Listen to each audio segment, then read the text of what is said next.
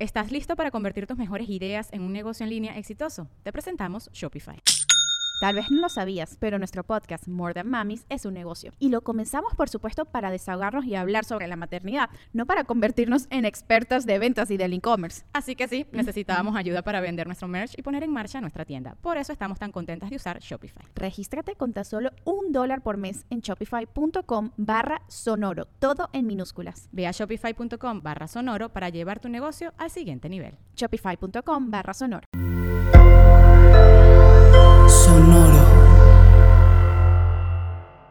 Antes de que entremos de lleno a este episodio, quiero que escuches con mucha atención este mensaje de nuestro patrocinador oficial, Jeffrey Torkington de Tepozcuencos, Coyoacán. Se vienen varias fechas para que tomes cursos de cuencos.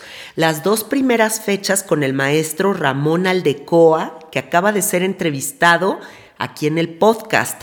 Busca su episodio para que veas qué bonita es su historia del 4 al 6 de agosto en Satélite y del 11 al 13 de agosto en Juriquilla. Hay otras dos fechas con el maestro Jeffrey Torkington, del 18 al 20 de agosto en Amatlán de Quetzalcoatl y del 1 al 3 de septiembre en Coyoacán. Habrá muchas otras fechas en la República Mexicana, en San Luis Potosí, en Acapulco, en Puebla, Lomas de Tecamachalco, Querétaro, Pachuca, San Miguel de Allende. Escríbele al maestro Jeffrey Torkington para consultar todas esas otras fechas. Su teléfono en WhatsApp es más 52 55 44 43 0106. Quiero que también los busques en Instagram, están como tepos con Z, guion bajo cuencos, guion bajo coyoacán. No olvides que además de poder tomar cursos con ellos, puedes comprar instrumentos maravillosos en su tienda. Cuencos de los Himalayas, gongs, cajas de shruti, diapasones, flautas, tinchas, escríbele a Jeffrey y consulta sobre todos estos instrumentos para que hagas de tu equipo algo impresionante. Te esperamos, carnalien. Forma parte de esta hermosa comunidad de cuencoterapeutas.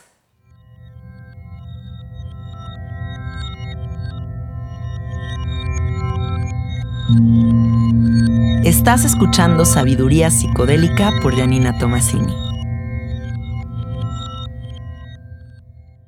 Hola, hola amiguitos, ¿cómo están? Bienvenidos a Sabiduría Psicodélica. Gracias por estar aquí. Hoy tengo una entrevista muy emocionante. Llevo años planeando esta entrevista con mi amiga Ale de la Puente, una artista plástica que yo de verdad admiro muchísimo porque todas las narrativas que configuran sus piezas, como todo lo que ella idea para llegar a una pieza me parece espectacular, me parece súper cósmica, súper galáctica. He tenido la oportunidad de que esté aquí en mi estudio haciendo el sapito. Hemos compartido cosas bien bonitas y hoy vamos a hablar sobre arte, hoy vamos a hablar sobre todo lo que habita en ese cerebro mágico de Ale de la Puente. ¿Cómo estás? Muy contenta de estar aquí, que lo logramos después de tanto tiempo. De hecho, el tiempo es mi tema y es increíble que el tiempo se extiende, se acorta y de pronto ya estás aquí. Estoy muy contenta de estar contigo. Gracias, Ale. A ver, ¿por qué no comenzamos hablando de esa pieza con la que yo te conocí, que la expusiste al lado de la Alameda? Y era una pieza que hiciste con un satélite, pero un barco, pero en medio de un eclipse, pero, o sea, había toda una configuración, me atrevo a decir, matemática, pero cósmica, pero de, muchos, de muchas capas para llegar a una pieza sublime que era como, como un destello que de repente manifestaba todo esto que enlazaste para llegar ahí. Cuéntales de esa pieza, porfa. La pieza se titulaba Encontrando el centro. Eh, el tema era buscar un centro. Y empieza por la definición, ¿dónde está el centro? ¿Cuál es el centro? El centro, si lo definimos geométricamente, es ese punto que es equidistante a cierta orilla, en el caso del círculo, a la periferia. Pero aquí en este centro era un centro que está en movimiento y que a veces puedes ponerte en ese lugar, el centro como un punto de coincidencia. Y llevaba yo muchos tiempos, mucho tiempo trabajando la idea de la calma en el mar que sucede que sucede cuando el sol está en el cenit, cuando los rayos del sol pegan completamente perpendiculares, que se hace una especie de calma, el viento se empuja alrededor y, y es un momento de 15 minutos en un área pequeña que puede ser casi de medio kilómetro de, de diámetro, en la que está ese centro donde pega el sol en el cenit, donde pasan muchos fenómenos como de que no hay sombra y demás. Entonces, bueno, primero hice el experimento de buscar qué pasaba realmente con el sol en el cenit y hice una navegación entre México y Cuba. Ahí además quedamos a la deriva, se nos tornó el motor, pasaron una serie de cosas. Nunca llegamos al mero centro, pero lo vi de lejos. Veías como el mar se calmaba, salían los animales, estaba toda, toda esa temporada no había viento porque está muy cerca el sol al cenit y cambian los flujos del aire. A partir de eso decidí hacer como toda esta navegación, decir, bueno, ahora sí quiero estar en el centro preciso. ¿Y cuál es el centro preciso? Cuando en el equinoccio, en mi caso hicimos la navegación en equinoccio de otoño, navegamos por la línea del Ecuador, saliendo de las Islas Galápagos, navegar por la línea del Ecuador hacia el oeste, teniendo el mero día del equinoccio que sale el sol perfectamente en el perfecto oeste y se mete en el oeste. Y en el momento que está el sol en el cenit, habíamos cubierto la embarcación con mylar, con este material reflejante, plateado y demás, para que en ese momento pasaba un satélite y nos tomaba una foto. Y lo que tomas la foto, Pérez, dije, nos tomaba una foto, pero no es cierto. Realmente le tomaba una foto al sol depositado sobre la tierra, en el punto del medio, haciendo un eje en el que está el centro de la tierra, la embarcación con el reflejo del sol, el satélite y el sol alineados. Y es ese momento en que, y al final es una obra que es una fotografía satelital que tiene ese, que parece que el mar es que es lo que se ve, es el fondo del universo. Hay una pequeña estrella que es el reflejo del sol en la embarcación y hay una nube por ahí que se coló y parecía que uno está viendo hacia afuera, pero está viendo hacia adentro. Me encanta, me encanta esa pieza. Yo me acuerdo que cuando la vi, o sea, una cosa es verla y otra cosa es cuando ya tú le explicas y te das cuenta de todo lo que la configura y me parece increíblemente poético. A partir de hacer esta pieza, ahora, ¿qué piensas que es el centro, cómo es que la gente dedica tanto de su vida a buscar estar en su centro. ¿Qué crees que es ahora para ti ese estar en tu centro? Pues precisamente ese centro, ese que buscamos, había que es, una paradoja, porque fuimos a navegar a buscar un, un, punto en el que además cuando está el sol en el cenit eh, y no tienes tierra a la vista, estás perdido en el tiempo y el espacio porque no hay ningún referente que te diga dónde está el norte, dónde está el sur. Es un ah, momento, no hay sombra ni nada. Te lo dice el GPS, te lo dice el reloj, pero si no existiera esto, entonces era como ir a buscar ese lugar donde perderte en el tiempo y el espacio, pero ese lugar tenía unas coordenadas precisas en un tiempo preciso. Entonces es para perderme tengo que estar en ese sitio preciso, en ese momento preciso. Y realmente, ¿cuál, cuál de la, ¿a cuál de las dos le hago caso? Y ese centro está pegando en algún lugar, en este instante, en este instante que estamos hablando y en este instante que se está reproduciendo el podcast, está pegando en algún punto distinto en el planeta, porque siempre hay un lugar donde el sol pega en el cenit. Entonces, por eso era encontrar el centro, porque dejarte encontrar y que el centro pase por ti. Ahora, si el centro, como a partir de esa pieza y esa investigación, es como ¿Cómo buscas el centro, eh, en esta idea de buscar el centro de uno mismo, el cómo te vas hacia adentro? Y irte hacia adentro es irte hacia afuera también. O sea, es diluir precisamente la frontera del yo y el tú, la frontera del entorno, la frontera del, del contexto, de, de, los significados. Y me suena mucho al vacío. Sí.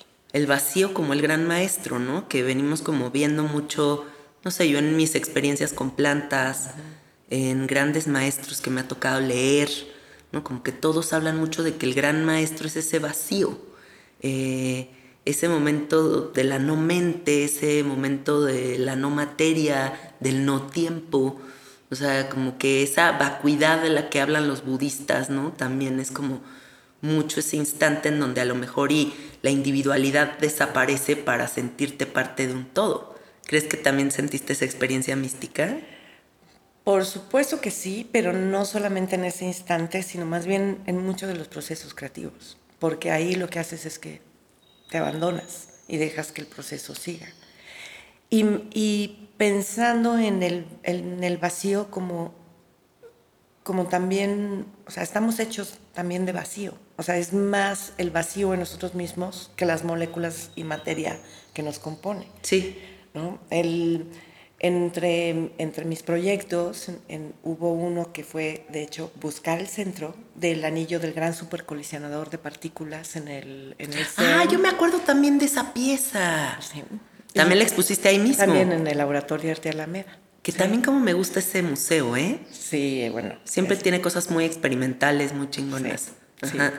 A ver, cuéntales de esa pieza también, porque fue buenísima. Ahí el, el anillo el, gran colisionador de hadrones, que es donde se descubre el bosón de Higgs, que era una partícula que estaba, bueno, un bosón que estaba predicho matemáticamente que tenía que existir, ¿no? Y para buscarlo tienen que colisionar este, moléculas o partículas subatómicas y a partir de los registros se descubre.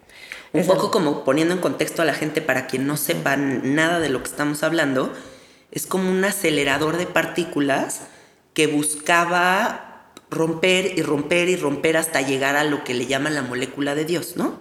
Sí, que es muy interesante el, nombre de la molécula de Dios, porque nace con una editorial. O sea, no nace de... Ah, de los mismos científicos que estaban haciendo esto. alguien explicaba por qué era importante encontrar el bosón de Higgs, ¿no? Y, qué, y, qué es lo que nos puede aportar y la dificultad de encontrarlo la dificultad de encontrarlo. Entonces escribió un libro que un poco para sacar fondos y también poder construir el gran colisionador de partículas, que es el colisionador más grande que existe, aunque aparentemente está construyendo uno más grande, que son como 27 y fracción kilómetros de circunferencia. Sí, sí, lo he visto. Y está a 100 metros bajo tierra y, bueno, llega a una aceleración que es casi llega a la velocidad de la luz. En las colisiones se genera una energía que es mucho más caliente que el centro del Sol. El vacío por donde viajan las partículas es un vacío que es más vacío que el vacío intergaláctico. ¡Órale! Y eh, hay un especialista que es increíble, es un italiano además guapísimo, ¿no? Es que es el doctor en vacío, ¿no? Y se presenta, entonces imaginas, doctor en vacío, es el que se dedica a hacer el vacío perfecto para ese, ese colisionador y como que abren y abren y abren y abren y abren y se dan cuenta que sigue habiendo vacío y vacío y vacío y vacío y vacío, ¿cierto? Y son partículas cada vez más pequeñas, cada vez entendemos menos, yo siento, cada vez se encuentran más misterios, hay cosas que nos sorprenden porque son tal cual como el bosón de Higgs, lo que buscábamos. Pero de pronto hay cosas que, pero esto no funciona así. Cuéntale a la gente qué es lo que confirma esto. O sea, esta, todo este experimento, ¿hacia qué conclusión lleva? Pues la búsqueda era realmente encontrar los elementos básicos como los ladrillos elementales de lo que está conformado el universo. Pero hay varios, hay, huecos que no hemos llenado y uno de ellos es la gravedad. Y la gravedad es un tema que no sabemos porque no existe el gravitón, así como de la electricidad, el electrón. De la gravedad no existe el gravitón, no se ha encontrado. Y la gravedad puede ser una relación de cosas, puede ser la relación entre el espacio y la curvatura del espacio-tiempo, pero también es algo que tal vez no pertenece, no es una fuerza, no la produce la masa. Entonces, realmente lo que se ha generado son más preguntas y preguntas y preguntas. Pero me voy a regresar tantito a... ¿Tu pieza? Sí, a la pieza y al tema de la partícula de Dios. Por favor. Porque cuando le ponen el, el, nombre, la partícula de Dios, es que este científico que está escribiendo el libro, de, eh, su, su, su, libro y su texto se llamaba en inglés The Goddamn Particle, porque era muy difícil de encontrar. Y los editores dijeron, no, así no se puede llamar, pero sí The Ghost Particle, eso va a vender. Y vendió mucho. Sí, de y hecho, eso sí. ayudó además a reunir fondos, porque claro, es la partícula que le da masa, le da cuerpo, le da, digamos, sí, le da masa a la materia. Sí. Y eso es por lo que estamos aquí, ¿no? Entonces, y bueno, mi pieza, estando allá y platicando con los científicos, que además me preparé aquí en el Instituto de Ciencias Nucleares en la UNAM, de, por favor, denme un curso de ciencias nucleares, pero para artistas. Me encanta. Hicimos un curso y tomamos y el profesor Alberto Huijosa decía, bueno, es que parece que estoy llevando a japoneses a, a Teotihuacán. O sea, porque hacía algo en el pizarrón y todos, wow, así es, ¿no? Y, el- y esa fascinación de ya cuando tomas una clase de física, no porque estás en la prepa y tienes que pasar. No, sino con el gusto Con de el aprender. gusto y de claro. enterarte de así se comporta un electrón. Qué cabrón, ¿Qué pasa? sí. El, el el an- el- el- o sea, la materia y la antimateria y cómo se comporta y irlo entendiendo a ni- un nivel prácticamente básico y conceptual para, para los mortales como nosotros. Pero entonces ya llegar allá, no preguntar qué es un, qué es un electrón, casi casi, o qué es un protón, sino entrar más en el tema es un lugar fascinante donde hay tantas personas trabajando, buscando el fin común. Además hay países que colaboran ahí, que son países que están en guerra, nacionalidades, religiones, formas ¿En qué de- país está esta, este experimento? Está todo esto? entre Suiza, el acelerador está entre Suiza y Francia, Ok. o cubre los dos, los dos países. Ah, órale. O sea, la frontera pasa por la frontera y se acelera y pasa. y Ay, pasa. qué- y no pasa aduana. qué el protón. Sí. Y platicando con ellos el- decíamos, bueno, las, la- una de las preocupaciones antes de que prendieran el gran acelerador era, ah, se va a crear un hoyo negro, va a desaparecer la Tierra y, se va a abrir un portal y qué vamos a hacer. Y, y decían, bueno, no, no tanto porque además todo es a nivel subatómico, pero además está muy protegido, por eso está a 100 metros bajo tierra, tiene mucho cemento, pero so- solo los imanes que aceleran las partículas son una cosa gigantesca, Ya me puedo imaginar. que sí generan un campo radioactivo electromagnético este, que, que puede, podría ser dañino si no, no estuviera protegido. Pero el lugar seguro sería el centro. Entonces, y, y pregunté, ¿y dónde está el centro? Y la mayoría decían, ay, pues tal dice que, John dice que está en su casa, no, tal dice que está no sé dónde, pero nadie, y en el plano, pues no es que hayan trazado el anillo con un compás y diciendo hay que ponerlo sobre este punto. Entonces realmente era, nadie sabía, entonces nos dimos a la tarea con un metrólogo del CERN, del CERN, que es alguien que se dedica solamente a medir y a posicionar las cosas, a buscar justamente el centro del anillo y su proyección, porque está inclinado dos grados. Y cómo está es este centro donde caía, porque además está, están las oficinas del CERN, los laboratorios, los ejes, y está el anillo 100 metros bajo tierra en un diámetro de casi 9 kilómetros y que por supuesto arriba no es que sea territorio del CERN, hay casas, hay vacas pastando, está la vida, la Suiza vendiendo quesos, el mercado, te tomas el café, está la vida cotidiana. Y abajo está pasando eso que es la gran tecnología, la gran investigación. Y cuando, cuando pregunté, dije, bueno, ¿y dónde va a caer? Y encontramos que cayó en un campo donde siembran trigo y maíz.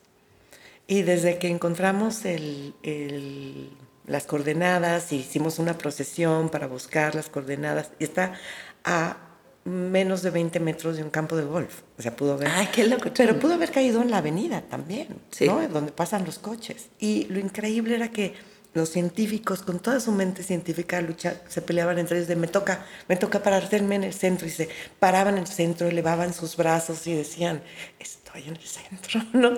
Y, y yo no te puedo decir si se, si se siente algo físicamente o no, pero emocionalmente, imagina, o sea, en la parte que imaginas tú, estoy parado en el centro de esto que está acelerando no solamente las partículas, sino el conocimiento. Y eso es lo interesante. Y No, era un vórtice. Sí, Claro. tal cual. Y otra de las cosas que sucedió es que el anillo está dos grados inclinado. Pero cuando empiezan las aceleraciones, las primeras pruebas, descubren que no es estable. Dicen, ¿por qué no es estable? ¿No? O sea, cambia, había, variaba la velocidad o la energía a la que se aceleraba el protón en todas las primeras pruebas. Y dicen, ¿qué será? ¿Qué será? Eso en el centro de información, ¿no? Y en el centro de información empiezan a, investigar y a preguntar y llega una científica y dice, a ver, ¿qué es lo que pasa? Y dice, no, pues es que aquí está variando mucho la, la energía. Dice, está bien fácil, es la luna. No. Cada todo 28 días. Y lo que pasa es que la luna genera, como igual que tiene un efecto en las mareas, tiene un efecto en la, marea, en la materia. ¿Por qué? A ver, las partículas no, tienen, no crecen ni decrecen con, con la gravedad, pero sí el espacio entre ellas. Y el anillo del CERN crece un milímetro más. De que se expande. De que se expande. Entonces, los tiempos en que tiene esa gravedad, esa fuerza, como esa marea alta, pero crece todo, crece la mesa, crece tú, crezco yo, crece el gato, crece el micrófono, pero no crece la partícula.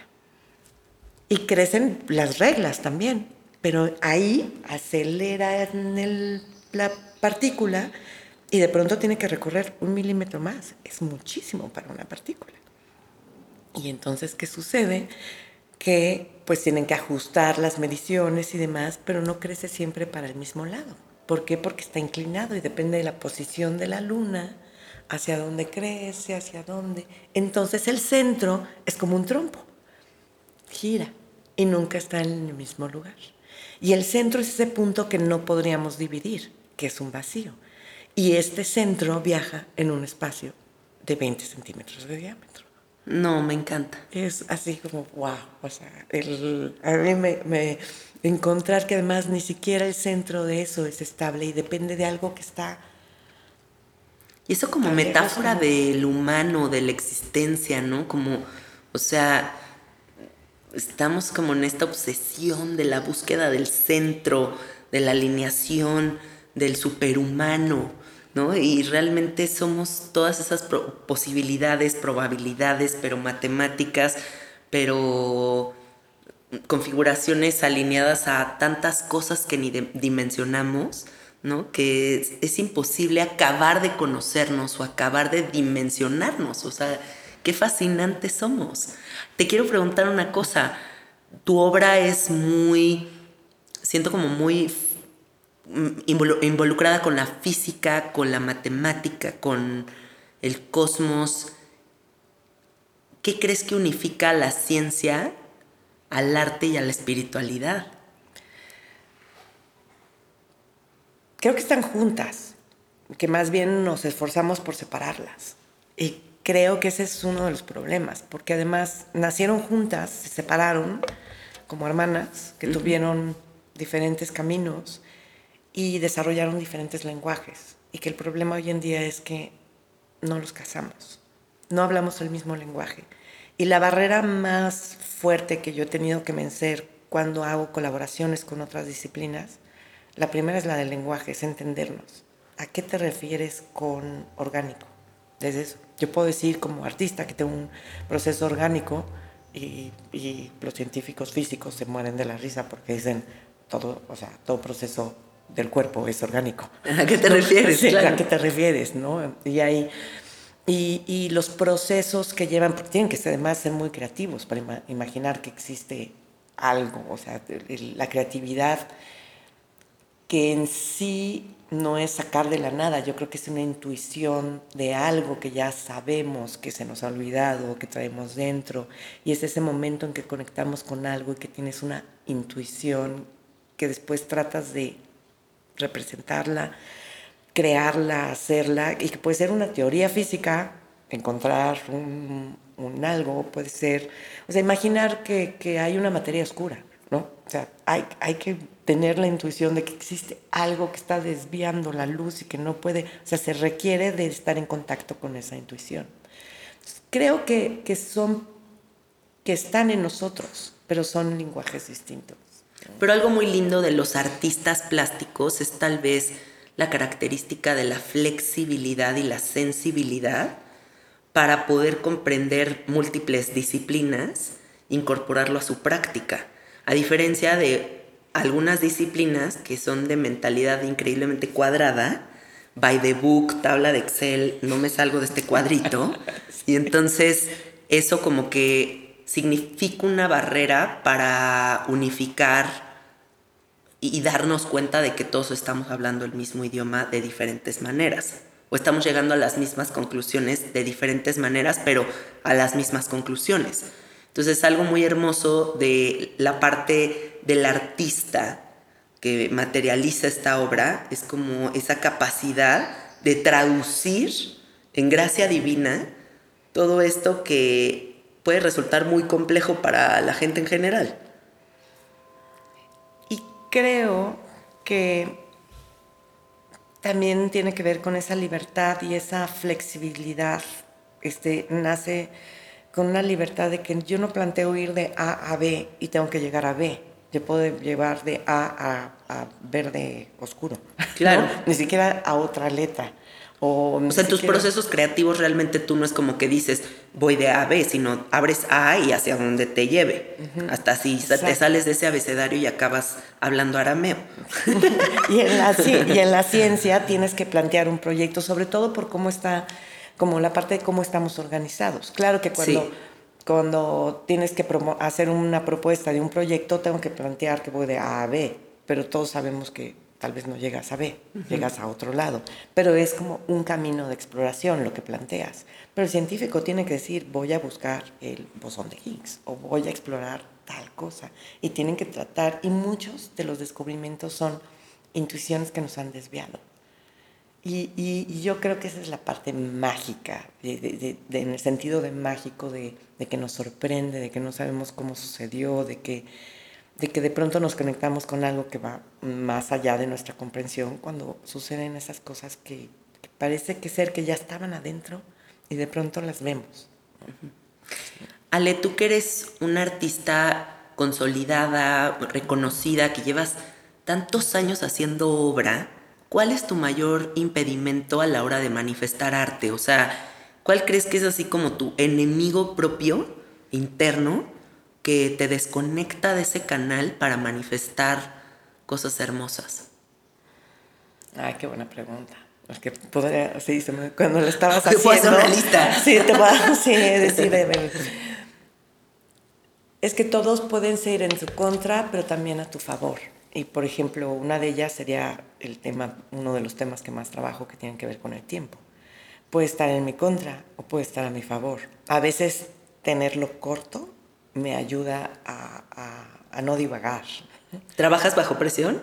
Ah, puedo trabajar bajo presión, pero también puedo trabajar a largo. O sea, muchos proyectos tienen, se van pensando, se van cocinando a fuego lento, van sucediendo y de pronto cuando suceden es de dónde vino este proyecto y fue tiempo atrás, ¿no? Hay, hay, por ejemplo, un proyecto que está sucediendo ahorita, que está en redes sociales, que va un poco en contra de la dinámica de las redes sociales. Cuéntanos de eso. Se llama arroba cada noche un día, está en Instagram y en TikTok. Ok. Y subimos diario un video. Es una, es una obra junto con Emilio Hinojosa Carrión, que es compositor. Y es un video cada día, lento, pero tú para entender qué pasa con este video, tienes que haber visto el anterior, y el anterior, y el anterior. O sea, te puedes ir para atrás cuando si entran y ya va medio año, porque va, empezó el 21 de marzo de este año en el equinoccio y termina el 21 de marzo. Es un ciclo completo. Ah, órale. Y la idea es un poco, la observación es esa. A mí de nada no es que de nada me sirva, o sea, es que también hay otras, otras, este, otros gozos y placeres, pero observar el cielo, si lo quiero aprender a tener una lectura, por ejemplo, del cielo, de la naturaleza o de las plantas. Que, que entiendes re bien el cielo, me encanta eso de ti. que comentamos de las plantas, si están contentas, si le falta agua, si no, si pide maceta, si pide más espacio. Todo eso es una lectura que es a partir de observarlas no un día, te vas dando cuenta cómo está la planta. Sí.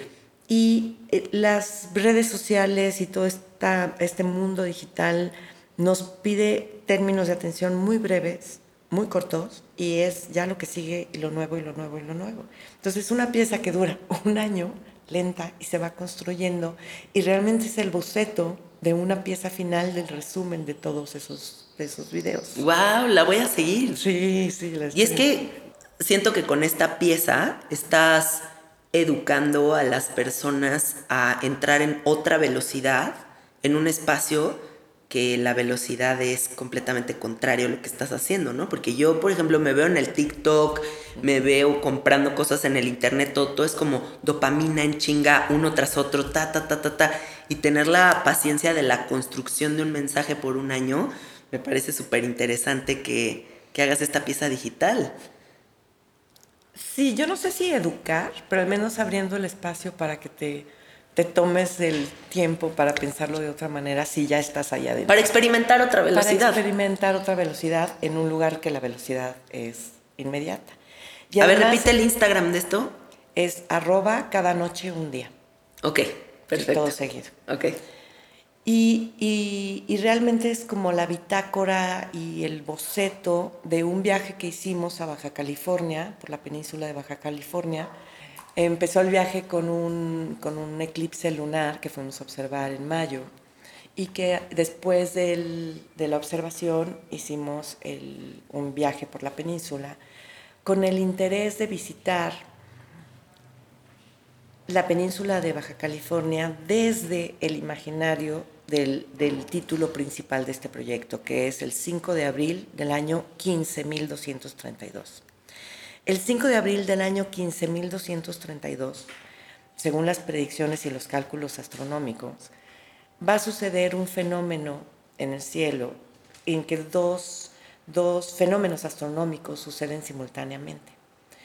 En registros en el pasado no se ha encontrado en todo lo que se ha buscado, que son años atrás, cientos de miles de años atrás, no hay un registro en cálculo astronómico de que haya sucedido. Y es un tránsito de Venus, que es cuando Venus pasa enfrente del Sol y se ve la bolita, que pasa casi cada 108 años y luego 8 años después. Y mm, el próximo, a menos de que alguien sea muy longevo, lo va a ver porque es en el 2117 o algo así. Y un eclipse total de Sol. Entonces entra primero Venus al, al, disco solar y después va a entrar la luna y se va a ver la sombra de la luna y de Venus juntos. La luna comerse a Venus, eclipse total, y luego sale la luna. Ay, qué lindo. Y se va a ver desde Baja California. Entonces dijimos, bueno, ¿cómo se va a observar? Y en Baja California fueron las observaciones de varios eclipses y de tránsitos que ayudaron a mapear y hacer las cartografías de, de en la Nueva España y del México que conocemos. Y, y, toda esta relación en el saber dónde estamos requiere de ese momento preciso o cómo mapeamos nuestro territorio a partir de un momento preciso de una coincidencia astronómica. Hoy en día ver un eclipse se ha convertido también en, en como el, en, en, una razón para comunicarnos un montón de cosas desde el lado científico. Viene un eclipse el año que entra, que es el 8 de abril, y que va a haber un eclipse total de sol que cruza el norte del país. Y que lo impresionante va a ser que vamos a recibir mucha información astronómica, científica del el eclipse. Pero hay otra, que es la experiencia estética del, eclipse, la poética, la, la, filosófica, en la que te ves con eso mayor, en que estás coincidiendo sol, luna, uno, en todos los simbolismos que les hemos dado como una ventanita al espacio también siento, ¿no? Como todos los fenómenos que son ahí arriba y que ni siquiera dimensionamos y de repente se abre esta posibilidad de ser parte de un suceso que va mucho más allá de lo que podamos siquiera como como agarrar, como jalar para nosotros, ¿no?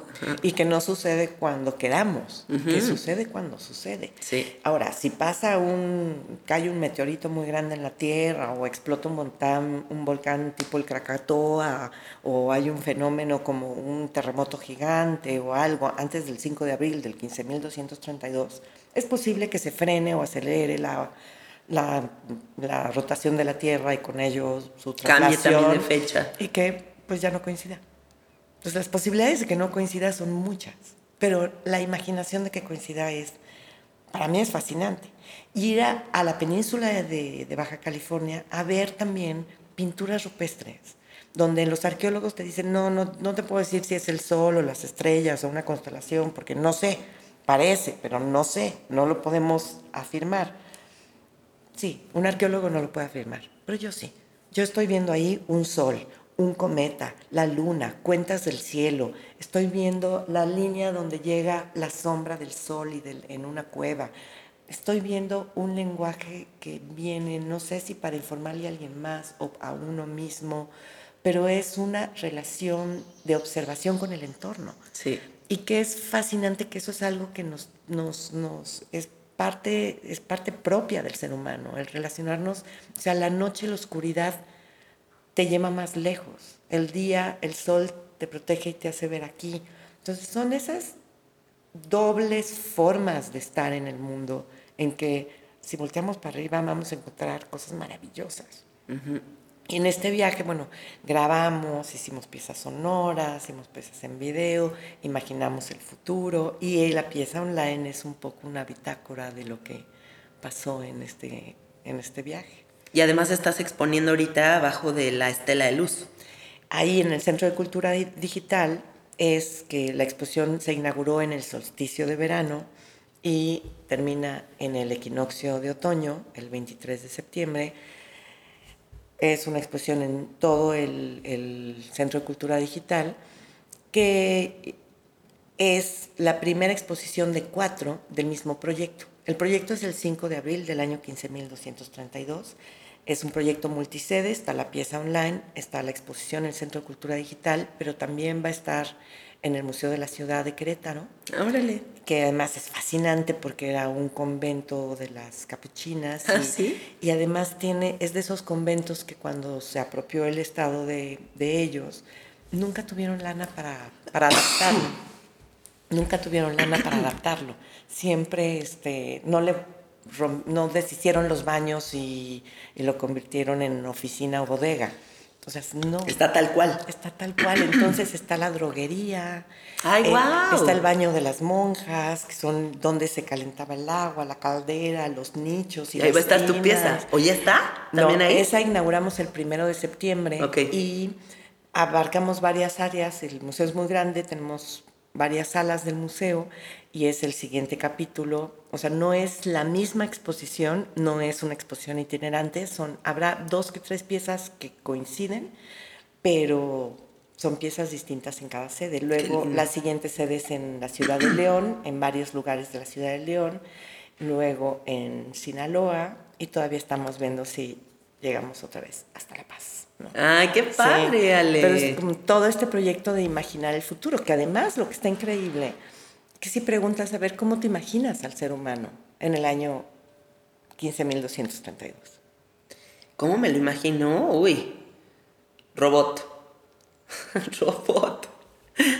O súper polarizado, ¿no? Como los que tomen equipo de yo me adentro en la naturaleza y de aquí no me sacan y todo lo otro tecnológico que se va a desarrollar a quién sabe qué nivel.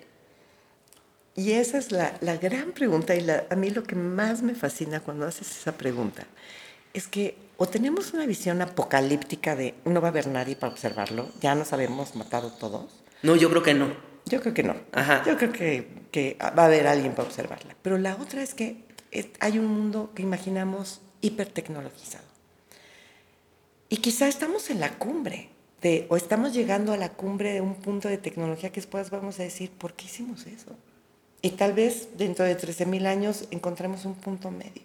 Exacto, yo también pienso eso, que va a ser como que ahorita estamos subiendo en el elevador a toda velocidad, shh, con todo, vamos a hacer este descubrimiento a la chingada, ¿sí? Y de repente se va a frenar. No sé, yo ahorita, ah, como en la parte conciencia, que me toca mucho verla y, y sentarme a oír a la gente y como crear este podcast, siento que veo que cada vez hay menos posibilidad de hacerse pendejo. O sea, que ya es ridículo hacerse pendejo, ya hay Ay, una conciencia que se da cuenta. Para mucha gente. Sí. O sea, sí ha habido una parte evolutiva desde la pandemia hasta ahora que a mí me toca presenciar muy impactante. Y quien se está haciendo pendejo está sufriendo mucho. O sea, de verdad ya hay una incomodidad. La incomodidad viene de darte cuenta. Entonces, a mí esa parte de ver a tantos seres humanos tan incómodos, pero otros tan contentos, me llena de esperanza. Porque siento que lo único que puede venir después de eso es que truene. ¿No? O sea, es como un globo. O sea, ya la estás inflando, inflando, inflando y de repente el globo ya no puede contener más aire. Y va a ser como ¡puc! Y ahí empieza toda la revelación consciente. Yo tengo esperanza de que eso suceda. Y no puedes, no puedes tú estar aquí y que no hablemos de tus experiencias con sapo, porque me encanta cómo lo percibes, me encanta cómo lo traduces. Eh, me emociona mucho cuando gente muy inteligente hace sapo, ¿sabes? Porque es como, es que la poesía que habita en esa medicina, o sea, la, la esencia de esa enseñanza, me parece de lo más profundo que puede haber en la vida, ¿no? Para mí el sapo siempre ha sido mi rey máximo, Salvadoro y mi super gran maestro, entonces estos espacios que hemos compartido, Ale, cuéntale a la gente, tú para ti, ¿qué es esa experiencia? Es, es la parte más difícil, porque, digo, de hecho, tanto explicar una obra, explicar una experiencia, explicar algo, ponerla en palabras, ya le estás quitando. ¿no? Sí, sí, sí, La, 100%. la- la reduces. Y por otro lado, es, es como cada que uno habla de eso, es una tra- traducción nueva, porque nunca desaparece, o sea, siempre se mantiene como en el, ah, no, pero esto fue lo que viví ahora, y esto fue lo que, ¿no? Y como, como son diferentes traducciones, porque son traducciones e interpretaciones de algo que, o sea, de entrada es muy difícil explicar, entonces dejemos eso claro, que puedo, Sí. te- puedo decir algo que tal vez mañana diga, no, así no fue, pero Sí, sí, siempre he dicho yo que, que las personas que fumamos sapos somos estos loquitos que te dicen, es la mejor experiencia de mi vida. Y les dices, ¿en serio? ¿Qué viviste? No sé. Entonces es como, ¿cómo, güey? O sea, ¿cómo que se volvió lo más cabrón de tu vida, pero no me sabes decir qué pasó? Entonces sí, dejemos claro que traducirlo es muy complicado, pero igual vamos a hacer el ejercicio. El, el- el contacto con el vacío, o sea, esa es una. La, la disolución de, de la materia, del cuerpo, de, de- del perder cierto sentido físico, de... No es solamente de gravedad, sino es, un, es una carga en que también uno se da cuenta como hay una carga física, emocional, que también ahí la liberas. Que em- las emociones no solamente, no es que, que las tengamos, sino que nos atraviesan, que se detienen en el cuerpo y que también las podemos dejar pasar. Entonces hay una parte ahí que es muy, muy física de ese de más, no física, ¿no? Es como liberarse, de una liberación, pero de un encuentro con el vacío, o sea, y un encuentro con esa nada que no es tan aterradora. Que lo fascinante es que es esa parte desconocida que de pronto, ya que la ves dices, pues no está tan mal, ¿no? Claro. Está fascinante esto. Por otro lado, en las experiencias ha habido la luminosa y la oscura. Y en la oscura es, uno pensaría que es oscura y es horrible, ¿no? Lo oscuro es bellísimo, porque además uno cree que no va a haber más oscuridad después de la oscuridad y hay más, y hay más, y hay más. Y ahí recuerdo una frase que, que mi hijo me contestó cuando supo que era daltónico y le expliqué que era daltónico y demás y tenía como siete años. Se queda callado y me dice, sí, pero si existiera un color más oscuro que el negro, el negro brillaría. Mm, me encanta. Y, y es un poco eso, es como si hay algo más profundo que uno mismo, que la conciencia, que si hay algo más que esto, que eso, quizá eso más está más padre, ¿no? Esto no es lo único. O sea, nuestra conexión con el universo es a partir de nuestros sentidos. Y luego pasa por nuestra racionalidad y le, tenemos que, eh, le queremos dar sentido a las cosas cuando a veces no tenemos que darle sentido. Y aquí en estas experiencias es como si de pronto te despojan de los sentidos y la parte estética de, las, de, los cinco sentidos, pero también te despojan de la racionalidad. Y uno dice, ¿y entonces qué queda?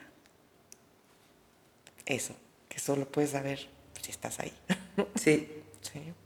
Me encanta. Y ahí sí, hay estos, estos lugares, estos contactos que, en, en, el caso de este, en el caso del sapo, en el caso del peyote, en el caso de otras sustancias, son como que de pronto te abren a ciertas cosas, pero que es como una puerta que después es accesible. Entonces hay, y que también yo sí reconozco que que son diferentes las percepciones porque cada uno es distinto también. Y es que tanto te sueltas, que tanto no. Hice en una ocasión hice un proyecto con hipnosis y que no está tan alejado, porque es también el deseo de soltarte y dejar que algo más habite tu mente. Y decir, que, que se habite. O sea, hipnotizarte, entrar en trance, es, es ceder también. Y yo creo que no hay creatividad sin, sin ceder. No es solamente dar y sacar de uno para es, ceder para que las cosas entren. He estado haciendo como una observación de, de mentes que considero brillantes, ¿no? O sea, como en contenido veo a ver qué características tienen estas personas que han hackeado la realidad y pueden acceder a abundancia, pero gozo, pero completud, pero, ¿sabes? Como una persona que verdaderamente está feliz en esta dimensión. Y una de las características que yo diría que es como el, el común denominador de todas estas mentes es la aceptación radical de la realidad. Hay como una rendición al no tengo ni puta idea, que pareciera que es como la clave para accesar a todo lo que uno está buscando. Cuando dejas de pelearte con el flujo natural de la vida.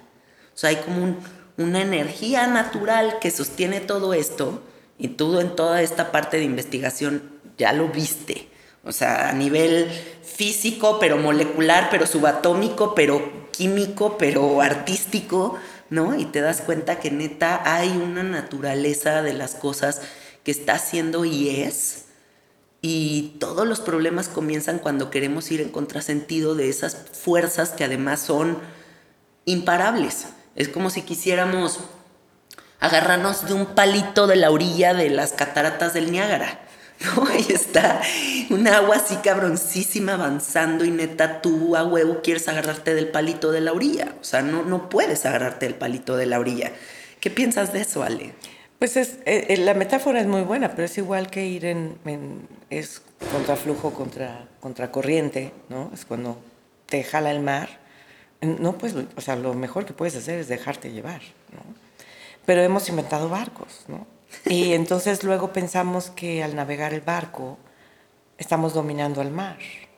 Y, y si es un velero, ¿nos empuja el viento o aprovechamos el viento? O sea, ¿Cómo, ¿Cómo definimos eso que es? O sea, realmente al navegar,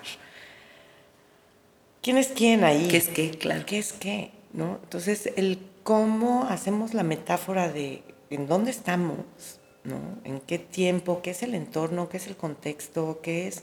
O sea, la naturaleza ahí está y, y, y nos sacude cuando literalmente nos sacude. Pero nos puede sacudir todos los días con de pronto decir yo no puedo decidir cuándo suenan los, las campanitas. Las campanas, pero el viento sí.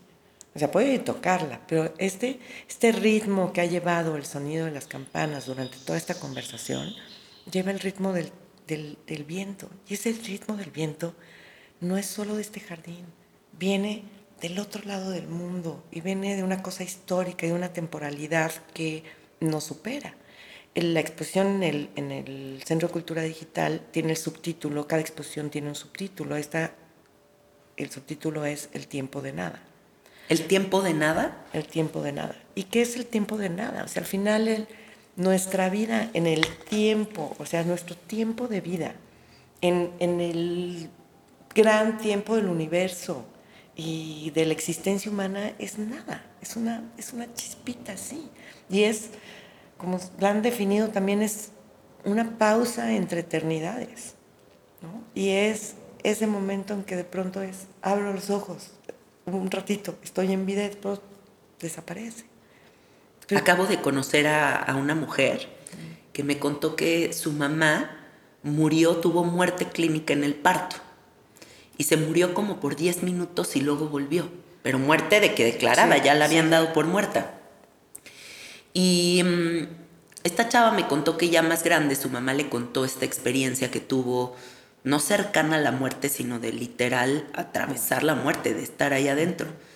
Y me impactó muchísimo lo que me dijo, porque me dijo que su mamá le contó que en el momento en el que tú entras a esa dimensión, te das cuenta de que el sueño fue esto. O sea, que tú te reconoces como en casa, en ese otro espacio, y más bien dices como, puta, fue un segundito, como un abrir y cerrar de ojos este sueño locochón que fue ser Ale de la Puente y de repente, ¡pum!, ya estás en, esa, en, ese otro espacio. Entonces siempre me quedo como divagando mucho en esta parte de, de los tiempos, ya ves como dicen, tiempos eónicos, ¿no? Y como todas estas multidimensiones en donde pues el tiempo no es lo mismo. Entonces, chance sí nuestra vida es un abrir y cerrar de ojos. Y un sueño. Un sueño. Sí, como se ha definido por muchos autores. O sea, el sueño es este. La, la, realidad, esta es el, el, sueño en sí. ¿no? Uy, imagínate. Es, es, marav es maravilloso esta... O sea, para mí trabajar, por ejemplo, con el tiempo y con el espacio y con el cosmos, para mí es la forma más... O sea, sé que no lo voy a contestar entonces, tener esa pregunta presente, que sé que no voy a contestar, pero de pronto voy a descubrir tal vez otra que en este momento me convence, tal vez esta otra y esta posibilidad, esta posibilidad, y se va construyendo una diversidad de nociones del mundo que empieza a enriquecer el, el, el, el universo que, que habitamos. Pero algo muy bonito de ti es que yo siempre veo cómo te emociona aprender. O sea, como que hay una emoción en ti de conocimiento, ¿no? Tienes como, ah, quiero saber todo del universo, qué chingón. Pero las constelaciones, pero las galaxias, pero los movimientos lunares, pero, o sea, y qué padre que toda la gente que nos escucha en este episodio se contagie de esas ganas de aprender, porque es que estamos desperdiciando mucho tiempo también. O sea, ya hay, hay mucha falta de conocimiento ya cada día es más raro encontrar una persona que lea libros. O sea, ya nadie lee, ya nadie estudia historia, nadie le interesa aprender sobre esteroides y galaxias. O sea, como que hay una, una falta de ganas de conocer que creo que sí va a truncar mucho como mucho del desarrollo de la mente humana. ¿Tú qué piensas? Creo que, que hemos transformado en, en, el mundo que habitamos hoy en día la recopilación de datos al conocimiento. Y, y, creo que el conocimiento solo se obtiene, o sea, no son datos, es, es encontrar las relaciones. Y las relaciones no las encuentras en un dato. O sea, es, y, y requiere de tu, de tu tiempo, de tu observación y demás. Porque sí, podemos tener información increíble que la podemos buscar al alcance. O sea, la tecnología tiene cosas maravillosas, nos ha acercado, es una herramienta. La sí. tecnología no es buena ni mala, es como la usamos. Y, y, y qué, qué derechos le damos en el sentido de ocupa toda mi vida o no lo ocupa, dependo de ella o no dependo de ella. ¿no? Es, perdí el teléfono y bueno, o a angustiarme, o a estresar, ya no puedo hacer nada, o sí puedo hacer algo, ¿no? Es más, sobre todo a quienes nos tocó vivir la infancia sin... Nada sea, de esto. Sin nada de esto, tocando en la casa al vecino. Sí. ¿Cómo se ponían de acuerdo para verse? Pues decías, nos vemos en el parque, a mediodía, y la gente llegaba. O lo que me acuerdo también es cómo llegaban mis papás a todas las direcciones que tenían que llegar sin Google Maps, ya sabes. Sí, yo sigo siendo se fueron a Japón sí. y sabían a dónde ir en Japón sin tecnología. O sea, qué cabrón. Y la tecnología era un mapa y pedir direcciones. Y lo más increíble era saber cómo pedir las direcciones. Y, Y había dirección que te decía, y entonces en la casa azul y cuentas dos topes, y entonces y pasas la miscelánea, y vas a ver como una cuchillita y Así sube, era, ¿no? claro, Así claro. era, tal cual. Pero describes el mundo, lo observas, sabes cómo llegar, después de una primera vez sabes cómo llegar, y también, pero, pero regresando a- al, al conocimiento, creo que es eso, es, tiene que ver con, con encontrar relaciones entre las cosas. De nada sirve también que me lea muchos libros si no los voy a... Si no A voy procesar, a, procesar, a, a encontrar esos puntos de encuentro con también lo que estoy observando, con también lo que estoy viviendo, con mi forma de entre- entretenimiento. Es una palabra que no me encanta porque el entretenimiento es eso, es mantenerte entretenido, no en el lugar. ¿no? Hay esta idea de que el cosmos, por ejemplo, es el primer espectáculo que vio el ser humano. Era nuestro espectáculo, ahora nuestro espectáculo se reduce a una pequeña pantalla, cuando el gran espectáculo sigue allá. Pero podemos conectar estas dos también, ¿no? o sea, podemos usar las dos. Yo creo que, que- que, como dices tú, o sea, yo también soy abogada de, de que nos va a ir muy bien, o sea, al al final, sí, el ser humano de pronto tiene cosas muy horribles, pero también te encuentras cosas maravillosas. sea, Y a lo mejor y también eso que clasificamos como horrible forma parte del balance, de, del equilibrio de la luz y la oscuridad, porque no puede existir una cosa sin la otra. Y también tal vez por eso la medicina psicodélica puede ser tan difícil para muchas personas, porque reconocer esa oscuridad es algo muy cabrón. ¿No? O sea, como que siempre pensamos, ay, esa persona oscura, pero yo tan luminoso. Y de repente te topas con que también tienes un nivel de oscuridad cabrón y dices, órale.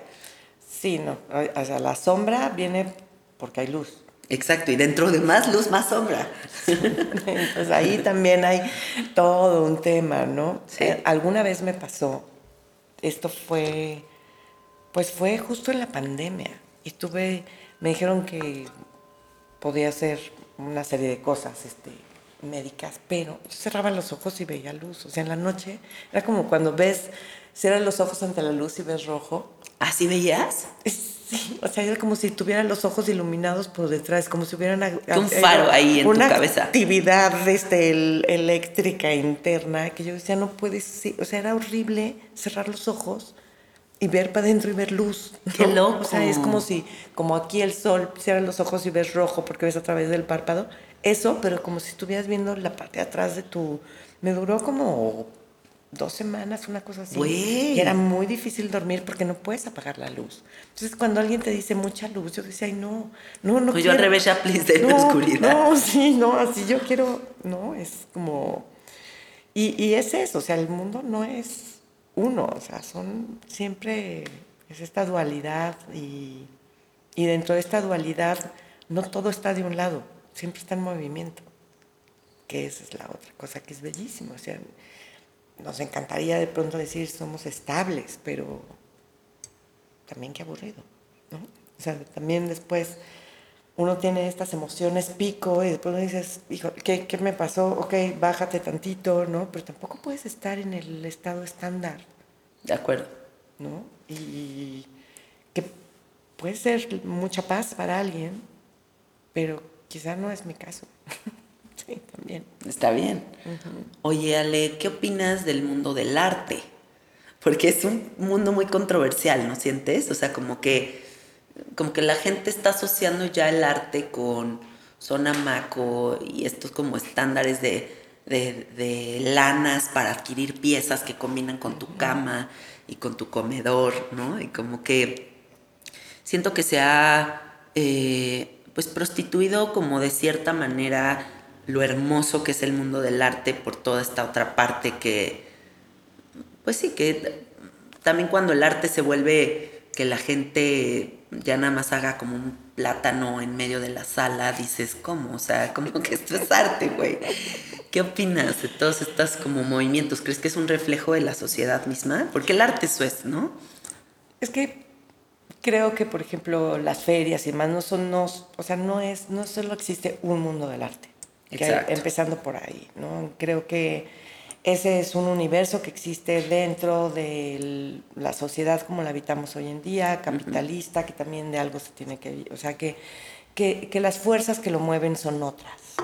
Sí. Y as- y ese otro mundo del proceso creativo, de, de las producciones, pero es como todo en el mundo. Al final, quien lo produce somos humanos y, y hay, de pronto hay artistas talentosísimos y que, que son maravillosos y que nadie los conoce, que dices, ¿cómo no está este en tal institución y que lo viera todo el mundo? Sí. Y luego ves algunos que están en- Ahí. ahí y que dices, No mames. pues no, sí, no me encanta, ¿no? Sí, sí, sí. O a mí no me conecta. ¿A ti? O también, que también son diferentes, diferentes formas. Pero creo que lo que ha cambiado es la forma en que el público se, se atreve a presentarse dentro de, es- está enfrente de la obra, ¿no? Por ejemplo, en esta exposición hay un par de videos, hay una pieza en la rampa del Centro Cultural Digital de seis canales que está este, programada con Super Collider y que nunca sucede igual. ¿Qué es eso? ¿Qué dijiste? Es, ¿Super Collider? es un programa de, o sea, es una pieza en audio que primero nos dirigió Emilio en el viaje, fuimos a un faro en Baja California, un faro abandonado. Íbamos Michel Blanc-Soubé, que es el curador del proyecto de la exposición, Belia González, que es como la productora, hashtag mi pasión es para facturar. Facturar es mi pasión, que ella organiza toda la parte, este, toda la parte suceda. administrativa para que suceda y que se lo agradecemos. Gracias, Belia. ¿no? Sin, sin ella no podríamos, ¿no? Esas múltiples partes. Claro. Emilio, que es el compositor, y, y bueno, iba yo. Y fuimos a este faro a grabar dentro del faro. La idea era este, pues, grabar nuestras voces y demás. Y el faro está abandonado, los escalones apenas así, pedazo de escalón y pisas entre, entre barras de, de metal y demás, y bueno, ya te ubicas, dices, ok, que me paro, nos pues, paramos en diferentes lugares, en un micrófono 360 para grabar los diferentes lugares, y nos empieza a dirigir Emilio. Y no vimos, pero había un nido de cuervos hasta arriba. Y ¿Un bajaron- nido de cuervos? Y nos, sí, y nos ba- bajó, bajaron dos cuervos a atacarnos. No. Entonces la pieza son seis intérpretes, nosotros cuatro y los dos cuervos. Ay, me Y encanta. se oyen. Entonces lo que hacen Emilio y Iván, e Iván Naranjo es como estas micro piezas, los sonidos, ¿no? Los separan en unas micro piezas que después, con ciertos parámetros de la composición, o sea, se dan en el Super Collider con un código, hace ciertos parámetros en que se pueden unir de ciertas formas, le indicas al, en código cómo se une. Como decir, puedo meter siempre esto con esto, pero nunca esto con esto con esto. O sea, como, como, como las posibilidades de la combinatoria que puedas tener Órale. para que eso te genere en seis bocinas, en un pasillo que vas bajando en una rampa, diferentes momentos de escucha de la pieza. Ay, me encanta. Sí, y la pieza nunca sucede igual. Entonces, para Ahora, cada persona es una experiencia súper distinta. Y si quieres vivirla realmente, pues tienes que verla varias veces o quedarte un rato a escucharla. Y lo que no tenemos es, es veo, me paro un segundo, ah, ya lo vi, ya me fui. Y, y hay un video de tres minutos que, tres minutos a veces se quedan, pero hay otro video de 15. 15 de pronto para alguien puede ser mucho tiempo. O la pieza dentro del espacio del memorial dura casi 20 minutos. Y es como que entran, en, en la inauguración, la gente decía, no, es que quiero volver cuando esté solo. Porque sí, cuando hay más gente no la vives igual, como Claro. en todas las inauguraciones. Pero yo creo que requiere, o sea, la obra de arte no sucede por la obra, sucede por la persona que ve la obra. Es un espejo de nosotros mismos. No vas a ver en una obra nada si no está ya en ti. Estoy completamente de acuerdo. Entonces, eh, no creo que sea el lugar, por ejemplo, Sonamaco, que, bueno, por supuesto he participado y voy y, y es otro, otro form- otra cosa, pero no es el lugar para ir a ver arte. Es el lugar para ir a comprar arte. ¿no? O sea, es, es lo que es, Sí. ¿no? Pero sí, Yo siento que es fuerte reconocer que no somos capaces de, de ver algo que no existe dentro de nosotros. ¿No? Hay como una cierta frustración a la hora de, no reconocer ciertas cosas porque de plano pues no se han creado ni se han como cultivado dentro de nosotros y por eso también me parece fascinante cuando la puerta del entendimiento al arte, pero a la psicodelia, pero a, a todos los fenómenos astrológicos se manifiesta porque empieza a haber esa semillita de quiero saber más dentro de ti. Y eso va como, como decían los sufis, en relación al, pues al, al, universo. O sea, el, es como un espejo. Tú nunca ves el espejo. Tú ves que ser el reflejo del espejo. Y, y, el reflejo del espejo normalmente estás tú. Sí. Y nunca ves al espejo, al espejo no lo puedes ver, siempre vas a ver lo que el espejo refleja. Y, y, de alguna forma eso nos vemos proyectados en todo, no solamente en la obra de arte, en el tráfico también, ¿no? En todos nuestros procesos. En todos nuestros procesos. Me encanta todo lo de la cultura sufi. Sí. Muy interesante. Y también pareciera como que sus danzas son como en búsqueda de ese centro del que Sí, comenzamos los- hablando. ¿No? O sea, como están con los brazos así levantados y este gorro así como muy. Salido hacia arriba. Siento que es como, como si fuera un trompo que está en busca de ese centro. Que además es fascinante, darte vueltas como lo hacíamos cuando éramos, cuando éramos niños, es dar vueltas, vueltas, vueltas y parar, ¿no? O sea, jugamos a dar vueltas, esa era como una frase muy normal. Ahí juga- jugamos a, Sí. a marearnos y das vueltas y después te sostienes y el mundo sigue jurando y te tiras al piso y te atacas de la risa y es como decir, de pronto no estás, ¿no? O columpiarte Sí, un columpio, el ir y venir es como, porque tú estás, tenemos la sensación de que, o sea, cuando yo camino, me muevo, ando en bici, me columpio, doy vueltas, dentro de mí mis ojos siguen estando en la misma posición, o sea, mi centro sigue siendo el mismo, lo que gira es todo al alrededor, lo que se mueve es al alrededor. Que si nos vamos otra vez al mar, ¿no? Es que, o sea, ¿quién se mueve? ¿El barco o la tierra? o, cuál es el proceso que estoy llevando? ¿El tiempo me está empujando, lo estoy atravesando, lo estoy llevando para atrás o lo estoy viendo de lejos? ¿Qué- o sea, ¿cuál es nuestra posición en... Y la posición no, no... Cuando te dicen, tienes que ponerte en los zapatos de los otros, es muy fácil decir esa frase, pero hacerlo es cabrón. o sea, nadie lo hace. Yo no sé, no conozco a nadie que lo pueda hacer, de ponerse en los Sí. zapatos de los otros. Puedes intentarlo, pero no puedes. Me recuerda todo esto una, una frase muy bonita de que, no la voy a decir literal porque no me acuerdo literal, pero la idea es que no hay manera de que un viento favorezca a un barco que no tiene dirección. O sea, ni el viento más chingón del universo va a favorecer a un barco que no tiene dirección. Y para cerrar esta entrevista quiero preguntarte eso, ¿qué importancia tiene el propósito en nuestra vida? Pues es que en el momento que sabemos que, buscar el sentido de la vida es un sinsentido, empieza a tener sentido la vida. Mm, me encanta. Sí.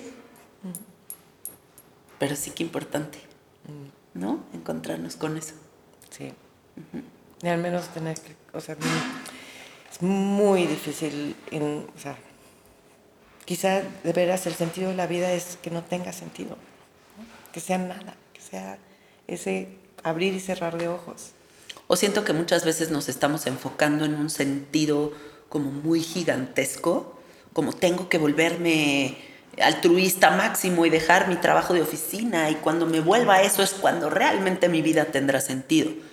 Y al mismo tiempo estás sentado en un jardín con millones de sucesos mágicos, eh, eh, así como envolviéndote, y tú no lo estás viendo porque te estás solamente enfocando en cuando llegue a este punto.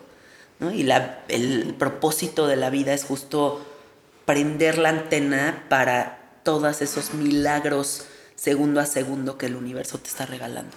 Y es el sentido en el instante también, en el, en el saber estar donde estás, el disfrutar esto que estamos haciendo. El, si me va a dar el tiempo, me lo va a dar bien, ¿no? El, y, y tratar de, de disfrutarlo, de tratar de estar ahí. Traernos para acá. Ajá, exacto. ¿no? Yo Sí. eso lo repito mucho como Traernos mantra, güey. O sea, de sí. repente veo cómo la mente se va a una pinche chaqueta así finita, güey. y De Sí, repente no, ya no, estoy ya, así ya, que en ya, Timbuktu, sí. güey.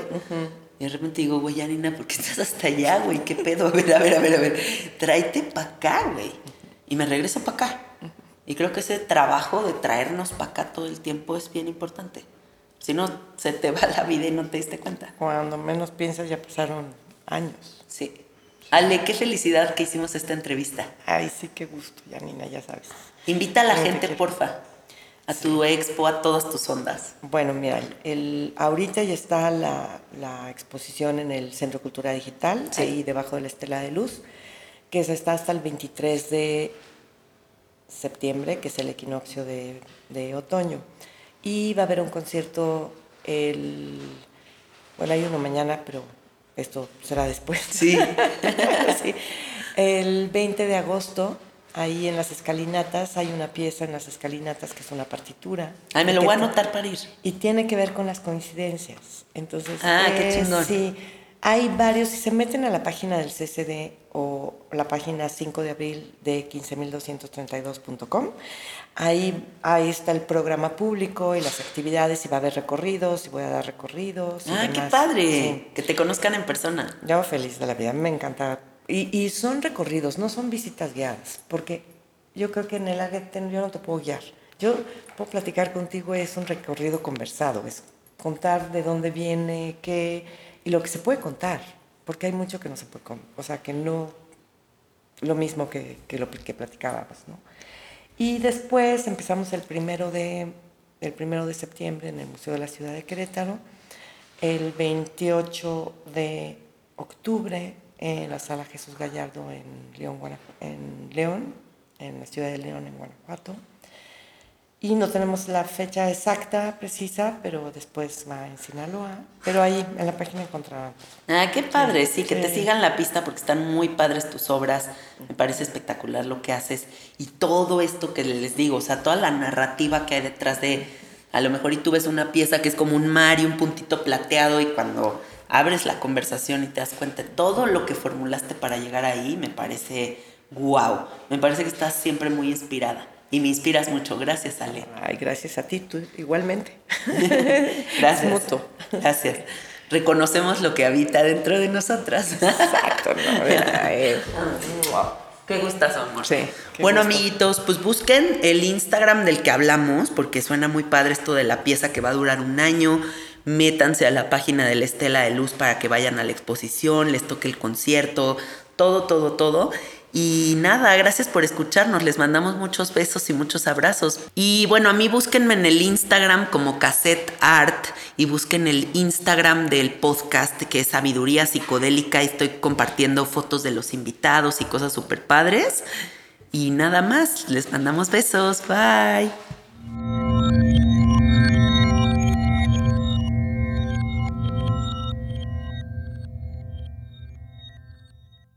¿Estás listo para convertir tus mejores ideas en un negocio en línea exitoso? Te presentamos Shopify. Tal vez no lo sabías, pero nuestro podcast More Than Mamis es un negocio y lo empezamos por supuesto para desahogarnos y hablar sobre la maternidad, no para convertirnos en expertas de ventas y del e-commerce. Así que sí, necesitábamos ayuda para vender nuestro merch y poner en marcha nuestra tienda. ¿Y cómo suena con Shopify?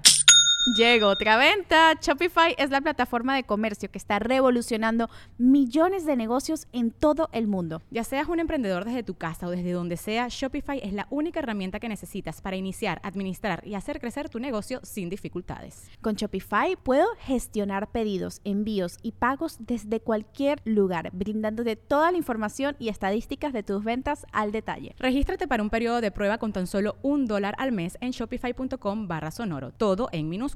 Ve a shopify.com barra sonoro para llevar tu negocio al siguiente nivel. Shopify.com barra sonoro. Hey guys, it is Ryan. I'm not sure if you know this about me, but I'm a bit of a fun fanatic when I can. I like to work, but I like fun too. It's a thing. And now the truth is out there. I can tell you about my favorite place to have fun Chumba Casino. They have hundreds of social casino style games to choose from, with new games released each week. You can play for free anytime, anywhere. And each day brings a new chance to collect daily bonuses. So join me in the fun. Sign up now at chumbacasino.com. No purchase necessary. Group. Void prohibited by law. See terms and conditions. 18 plus.